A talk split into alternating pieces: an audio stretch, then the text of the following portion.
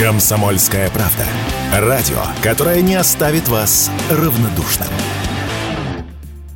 Осторожно, сход снега и наледи. Все мы знаем эти слова, обозначающие, что нужно держаться подальше от крыш домов, особенно когда температура колеблется около плюсовых значений. Проблема падающего снега и сосулек традиционна для нашей страны, и ежегодно их жертвами становятся десятки людей. Последняя громкая история, связанная с упавшей ледяной глыбой, произошла недавно в Люберцах. Большой ком заледеневшего снега упал на людей, которые стояли в очереди в военкомат. В результате четверо человек пострадали, один из них скончался от полученных травм. Как рассказали эксперты, ответственность в этом случае ложится как на управляющую компанию, которая должна была обслуживать здание, так и на самих сотрудников военкомата, которые не смогли обеспечить безопасность людей. Об этом радио «Комсомольская правда» рассказал председатель Союза жилищных организаций Москвы, член Комитета торгово-промышленной палаты по ЖКХ, юрист Константин Крохин.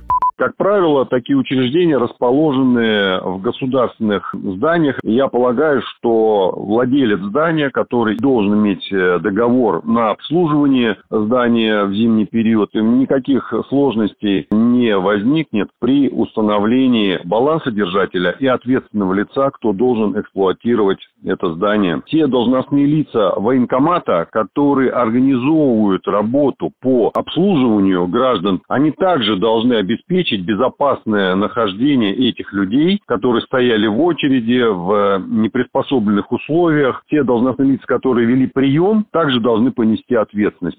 Официально статистики по количеству жертв схода снега с крыши на головы людей нет, но по информации, появляющейся в СМИ, можно сделать вывод, что каждую зиму жертвами нечищенных крыш становятся десятки жителей России. Некоторые из них погибают. Борьбу с сосульками регулярно обсуждают и в правительстве. Так, в 2010 году Валентина Матвиенко высказала предложение сбивать ледяные наросты лазером, а в 2019 году саратовские ученые разработали методику борьбы с сосульками с помощью ультразвука. Однако, как рассказал радио «Комсомольская правда» руководитель регионального центра в Московской области ЖКХ «Контроль» Валерий Мамчур крыши по-прежнему чистят по старинке.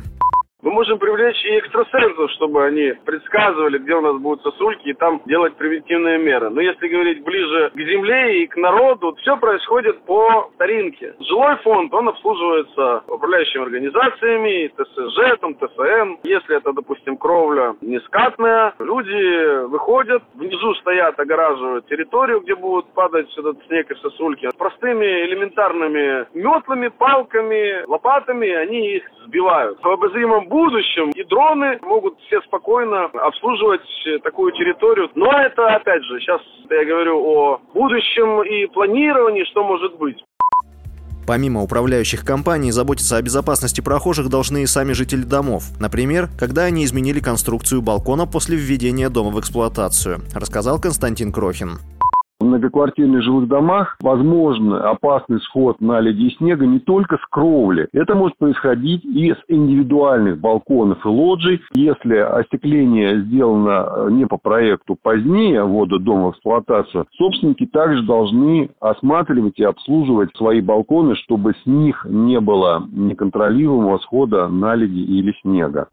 Вместе с этим во всех регионах существуют специальные службы, куда можно сообщить о замеченных вами сосульках, которые угрожают жизни и здоровью прохожих. Например, жители Москвы с этой проблемой могут обратиться на сайт mos.ru, на портал «Дома Москвы» или на горячую линию Мосжилинспекции. Василий Воронин, Радио «Комсомольская правда».